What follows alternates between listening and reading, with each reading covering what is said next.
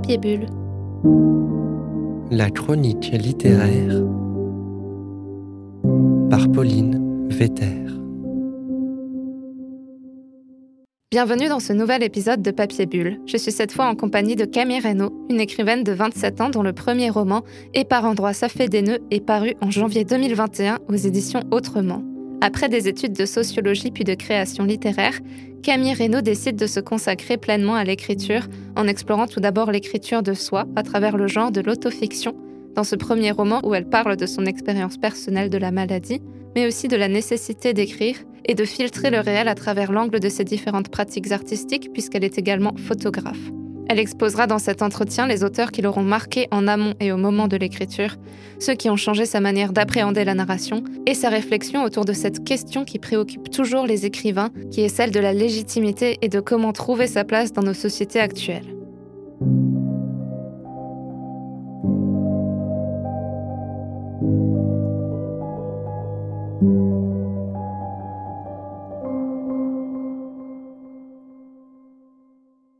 Bonjour Camille Reynaud. Bonjour Pauline.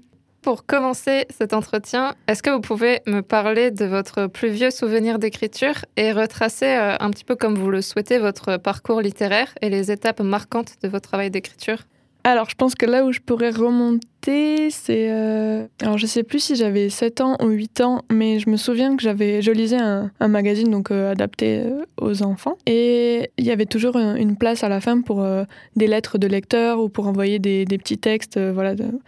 Et j'avais envoyé un, un je sais plus si c'était un petit poème ou en tout cas c'était un texte court. Et euh, il avait été publié par la, par la revue, donc c'était vraiment une revue pour, pour enfants. Mais je me souviens que j'étais hyper heureuse. Enfin, pour moi, c'était c'était incroyable de pouvoir acheter le numéro et d'avoir mon petit texte dedans. Après, en fait, j'ai surtout des souvenirs qui sont liés au, au primaire parce que euh, avec une amie, on avait participé à, un concours de, poésie aussi. On avait, on avait été primés. Donc c'est vraiment mes premiers souvenirs d'écriture. Ensuite, euh, au collège, j'écrivais des, bon, surtout un journal intime, de la poésie très, euh, des trucs un peu tragiques, vraiment sur les états d'âme d'un adolescent qui souffre.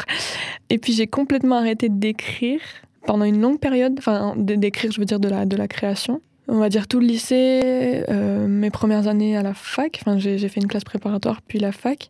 Et en fait, j'écrivais énormément de, dans le cadre de mes études, c'est-à-dire euh, de choses documentaires, de recherches, euh, puisque je faisais de la sociologie. Donc, je tenais beaucoup de carnets d'entretien avec des gens, de, de recherche, d'observation de terrain, etc. Et progressivement, je me suis mis à utiliser ça. En fait, j'ai eu un, un, élément déclencheur qui a été le fait de tomber malade enfin de, voilà, de, vivre quelque chose d'assez grave qui m'a fait réfléchir à ce que je faisais en fait dans ma vie, à ce que j'avais vraiment envie de faire. Et j'adorais tout ce que je faisais voilà, de recherche sociologique, mais j'ai eu envie de mêler ça, toutes mes observations sur euh, les, les héroïnes dans les livres, dans les séries TV, et qu'est-ce que ça, enfin, qu'est-ce que ça disait de notre société. Enfin, j'analysais des trucs à partir de, du prisme voilà, des, des personnages féminins dans, dans, la fiction. Et je me suis dit, mais pourquoi est-ce que moi, j'écrirais pas à mon tour euh, créer des personnages, ces personnages que j'étudie, euh, créer le mien, etc. J'ai fait un basculement comme ça de, de l'écriture documentaire euh, vers quelque chose qui se rapproche de l'écriture de fiction, mais qui emprunte beaucoup à l'écriture documentaire. Et du coup, je suis arrivée vraiment à l'écriture en tant que choix, donc vraiment l'écriture un peu comme, ouais, comme parcours professionnel en postulant un master de création littéraire au Havre, où j'ai passé deux ans et euh, où j'ai travaillé sur l'écriture de mon premier roman et de mon second roman qui est en cours de, retravail. Mais je suis partie, euh, je suis partie de loin de mes poésies au primaire. Ce roman, pendant le master, il a été publié après le master? Oui, euh, celui-là, donc, il s'appelle Et par endroits ça fait des nœuds. C'est euh, une autofiction ben, qui part vraiment de, ce point de rupture qui a été. Euh, donc, j'ai fait une rupture d'anévrisme euh, en 2017. au début, je pensais pas du tout que j'allais écrire là-dessus. Quand je suis rentrée dans, le master, j'ai commencé à. Enfin, j'avais postulé avec un tout autre projet. Et finalement, je suis complètement partie sur autre chose parce que j'avais eu cet accident qui, qui, en mettait en question pas mal de choses et en fait qui aussi avait provoqué mon envie d'écrire. Et donc, je me suis mis à écrire là-dessus. Et il est sorti un peu après l'obtention de mon diplôme en 2021.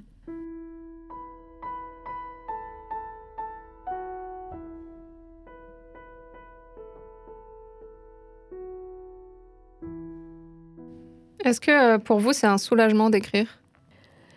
Ouais, c'est à la fois une nécessité, c'est-à-dire que je sais très bien que quand je me lance dans un projet d'écriture, je ne vis plus que pour ça. Avant de dormir, je pense à ça, je, me réveille, je rallume la lumière, j'écris des choses sur mon téléphone, sur mon carnet. Quand je vais au ciné, je lis des livres, j'ai tout j'absorbe tout, tout, le réel avec le prisme de ce que je suis en train de travailler comme texte. Et donc, je sais qu'il y a des périodes où j'ai vraiment pas le temps de, de, faire ça, donc je compartimente. Et en même temps, ça me, ça me manque. Je sens que je suis. Euh, Ouais, je suis frustrée et, donc quand je me mets à écrire, c'est vrai que ça me. C'est même pas que ça me fait du bien parce que c'est quand même, euh, c'est quand même une intensité. Je veux dire, je suis, tendue quand je, quand je suis lancée dans un projet d'écriture, dans le sens où j'ai l'impression que je fais que ça. Et en même temps, c'est quelque chose dont j'ai du mal à, me passer maintenant, même si voilà, il y a des longues périodes où, je n'écris pas vraiment. Mais en tout cas, ça reste en tête. Euh, j'analyse un petit peu tout ce que je fais euh, avec ce prisme-là de l'écriture.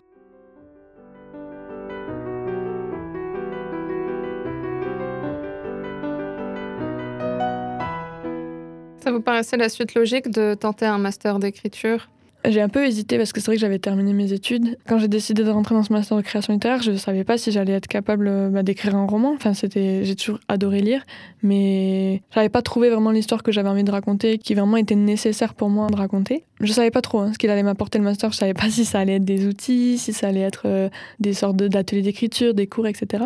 Et en fait, ça m'a apporté euh, déjà une sorte de cadre de légitimité, c'est-à-dire que c'est beaucoup de stimulation intellectuelle, d'entendre de, ce que font les autres, de voir euh, les, les, obstacles qu'on rencontre tous. Des gens se sentent moins seuls parce que l'écriture, c'est vrai qu'il y, y, a un peu ce mythe de, de l'auteur torturé qui écrit seul dans son donjon, mais c'est pas du tout le cas. Je veux dire, de manière générale, les auteurs sont confrontés aux nécessités de la vie. Et c'est d'ailleurs sur ça qu'on écrit. Et donc là, c'est vrai que c'était bien d'avoir à la fois un cadre de choses à rendre. Donc voilà, il y a des, moments précis de l'année où il faut rendre la note d'intention qui parle de ce qu'on va écrire, de comment on va l'écrire, pourquoi, euh, comment ça se situe dans le paysage littéraire, etc.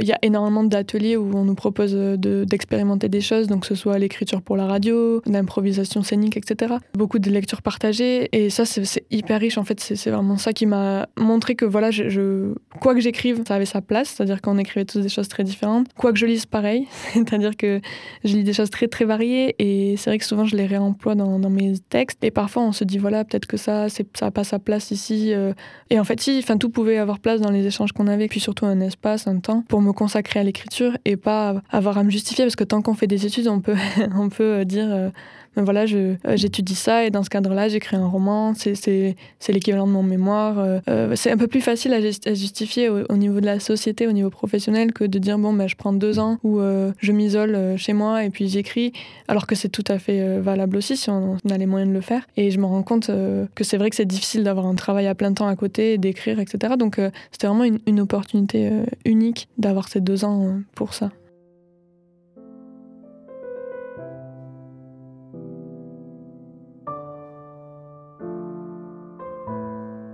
Est-ce que vous, vous arrivez à dire que vous êtes écrivain euh, Oui, pour moi, c'est pas un métier euh, qui a plus de valeur qu'un autre. Mais en tout cas, c'est quelque chose qui relevait d'un rêve d'enfant un peu pour moi, mais que j'avais écarté. C'est vrai que j'ai toujours eu une passion pour les livres. Un de mes premiers souvenirs, euh, j'avais 4 ans et mes, mes parents en fait vivaient dans un, un appartement où il y avait une pièce consacrée aux livres, enfin la bibliothèque, et il y avait une énorme marche euh, à l'entrée de cette pièce. En fait, j'essayais tout le temps d'aller voir les livres et j'arrêtais pas de tomber. je me vautrais tout le temps sur cette marche, ça les faisait beaucoup rire.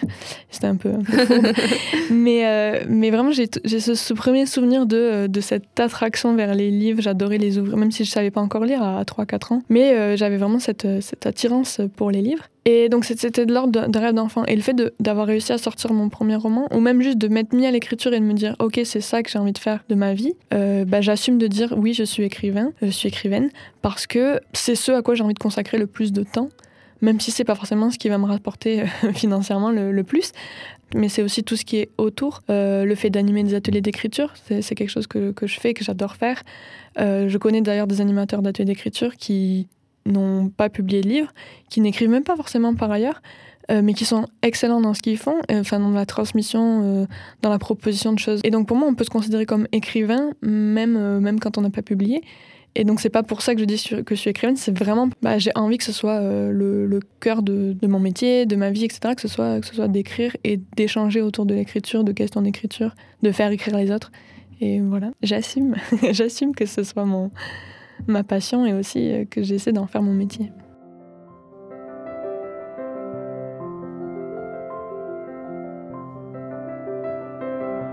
Est-ce qu'il y a des moments ou des lieux où vous écrivez plus facilement? Par exemple, est-ce que vous pouvez écrire dehors avec du bruit? Ou est-ce que vous êtes plutôt un oiseau de nuit, de jour? J'ai pas de, moment précis où j'écris. J'ai deux manières différentes d'écrire. Ça peut être à tout moment quand j'ai des idées, mais je vais noter juste les idées, ça va pas être de la rédaction. Par contre, j'aime bien avoir du temps devant moi pour vraiment me mettre sur mon ordi, rédiger, retravailler des trucs. Et souvent, j'ai besoin d'avoir au moins deux heures devant moi, donc euh, si je sais que j'ai une demi-journée, euh, j'y vais. Et après, pour les lieux, j'adore écrire dehors, donc euh, dans des cafés, dans des endroits publics. Mais il faut pas que j'ai des amis qui soient là à ce moment-là, parce que sinon je suis très bavarde et j'ai du mal à me concentrer, j'ai envie de leur parler, etc. Mais par exemple, ça, ça m'arrive beaucoup d'écrire dans le train, parce que je capte des conversations qui me donnent des idées, ou juste, euh, c'est des moments aussi de. Je passe beaucoup de temps à, à juste regarder le paysage qui défile et à réfléchir. Une forme de solitude au milieu du groupe. Et comment se passe la réécriture? Est-ce que vous relisez parfois vos textes à voix haute? Souvent, j'écris vraiment euh, mes idées au fil de, au fil de l'eau, quoi. Je laisse reposer, je reviens, et c'est au moment où je, parce que j'écris pas du tout de manière linéaire, j'écris beaucoup par euh, petits morceaux, euh, petits fragments.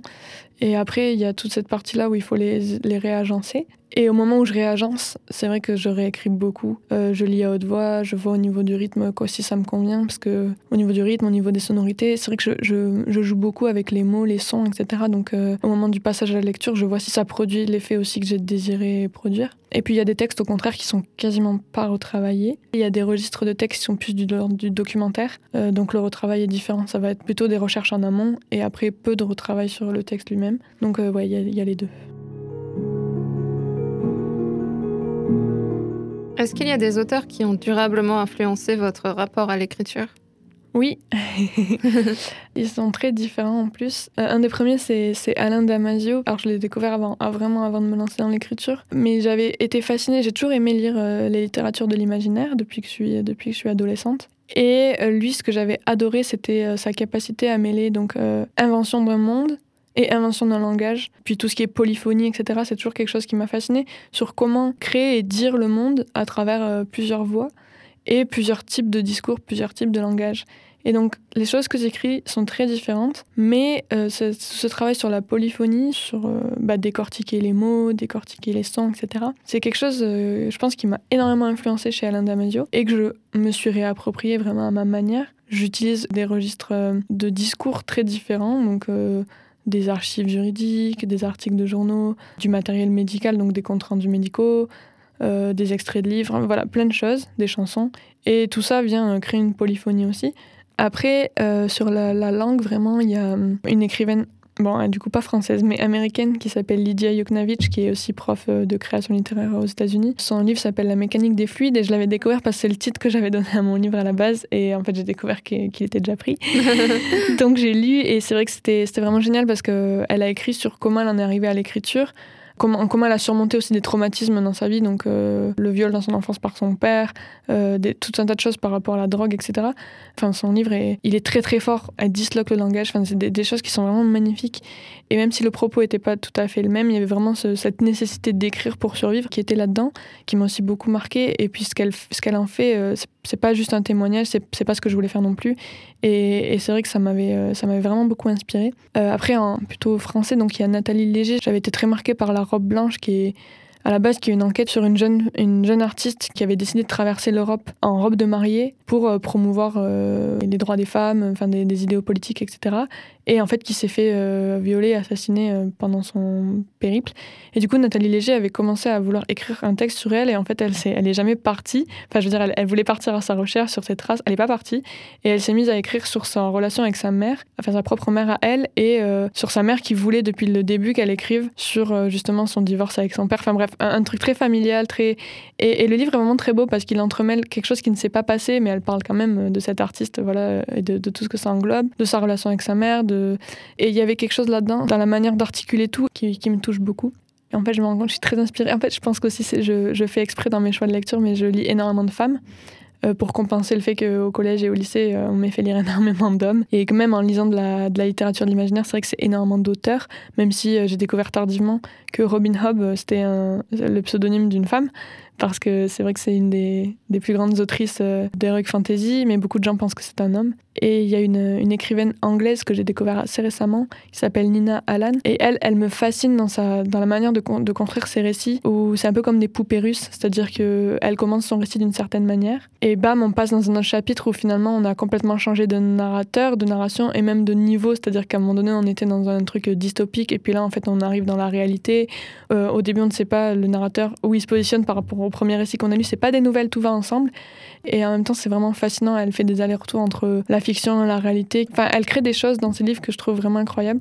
Et ça aussi, c'est quelque chose que, qui m'intéresse et que je fais aussi dans mes textes. Donc voilà, c'est des auteurs très, très variés. Il y en a encore plein d'autres. Mais pour moi, un livre que j'ai vraiment aimé, en général, c'est qui me donne envie d'écrire. Et là, je me dis, OK, ce livre, en tout cas, il m'a impacté en tant que lectrice et en tant qu'écrivaine. Et c'est souvent, ça devient mes livres fétiches que je relis, que je que j'offre à tout le monde.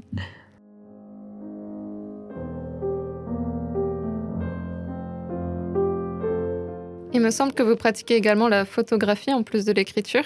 Est-ce que vous épuisez aussi une source d'inspiration ou c'est quelque chose qui est dissocié de votre pratique d'écrivaine? Non, c'est complètement mêlé. Même chronologiquement, je me suis vraiment mise à faire de la photo en tant que pratique réfléchie et euh, artistique au moment où je me suis mise à écrire vraiment, donc à partir de 2018-2019. Alors au début, je l'ai pris comme un médium, un peu comme un filtre entre moi et le monde, parce que c'est vrai que quand on est malade, la réalité paraît vraiment euh, trop forte, trop présente. Et parfois, j'avais besoin d'un d'un recul et mon objectif me permettait aussi d'avoir un recul, d'être là sans être là et de capter des choses euh, que je pouvais revoir après, enfin voilà, pouvoir absorber le réel mais de manière un peu diffuse, de manière un peu décalée. Donc au début c'était c'était ça aussi, puis bah, aussi parce que euh, j'avais une sorte de peur de, de mourir, de ne pas être euh, de ne pas être assez là et donc un peu aussi comme un journal de capter plein de souvenirs, plein de choses, etc. Et ensuite, euh, j'ai lu pas mal de livres euh, justement d'auteurs photographes, donc euh, Hervé Guibert, Annie Dupéré, en tout cas de, gens qui avaient une pratique de la photo et une pratique de l'écriture qui étaient entremêlées. Et c'est vrai que hum, le fait de prendre des photos, donc déjà parfois j'écris sur l'acte même euh, voilà, de la photographie, euh, j'écris beaucoup à partir d'images, donc euh, les miennes ou celles des autres. Et je trouve que la photo déjà est un bon, par exemple en atelier d'écriture, c'est vraiment un bon moyen de, lancer les gens sur l'écriture d'un texte que de les faire écrire sur une image. Donc pour moi, ouais, les, deux pratiques sont, sont vraiment liées. Et puis je considère que quand je monte une exposition, parfois j'intègre aussi du texte dans les images, mais en tout cas, je fais un choix de narration dans la manière dont j'articule mes photos. Euh, je fais beaucoup de double exposition, donc euh, deux images fusionnées qui en créent une troisième. Je raconte des histoires aussi, et pour moi, c'est un mode de narration à part entière, et en même temps, voilà, c'est un mode d'écriture pour moi aussi.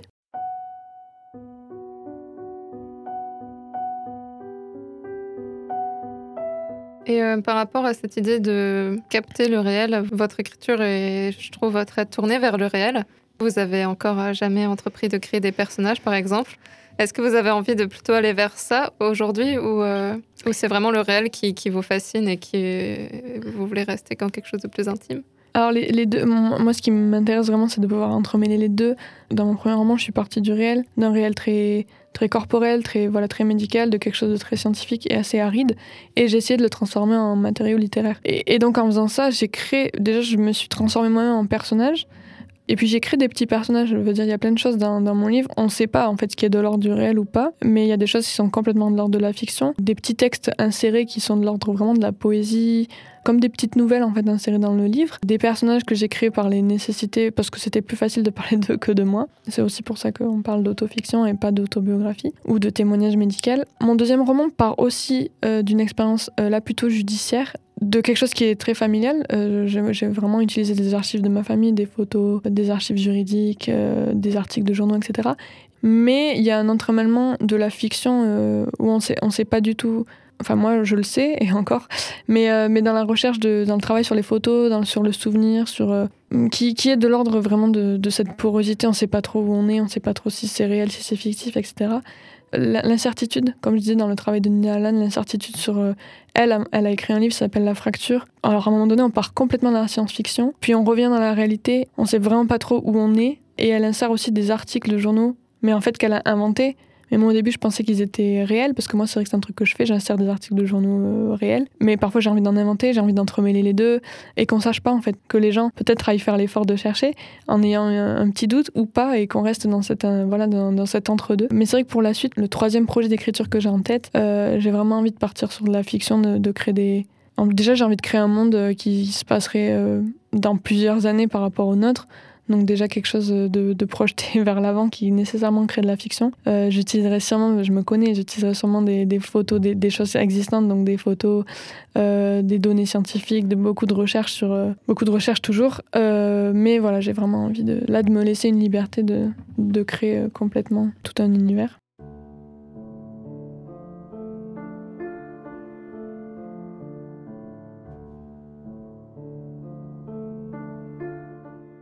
Quel serait votre conseil d'écriture à donner?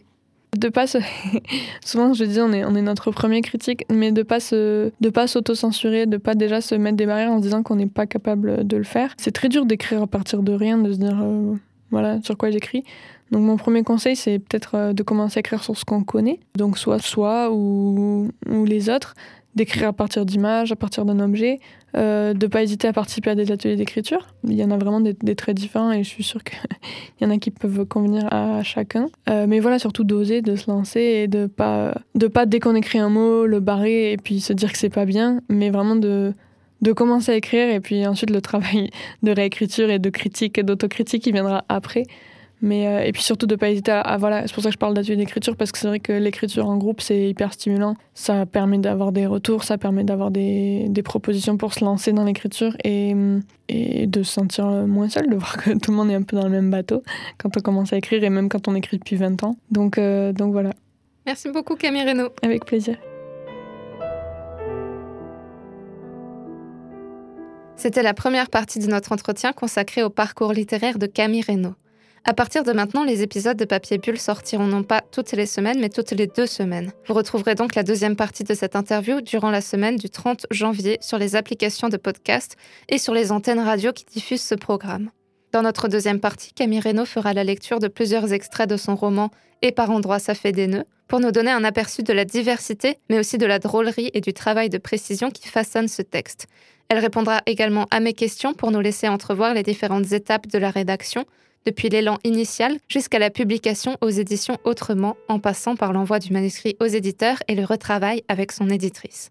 Je vous donne donc rendez-vous dans deux semaines pour la suite. Un grand merci à tous ceux qui suivent ce podcast, que ce soit sur Spotify, YouTube ou Apple Podcast. Ça me fait chaud au cœur de vous voir plus nombreux réagir à chaque épisode. Alors un énorme merci à vous et à très bientôt.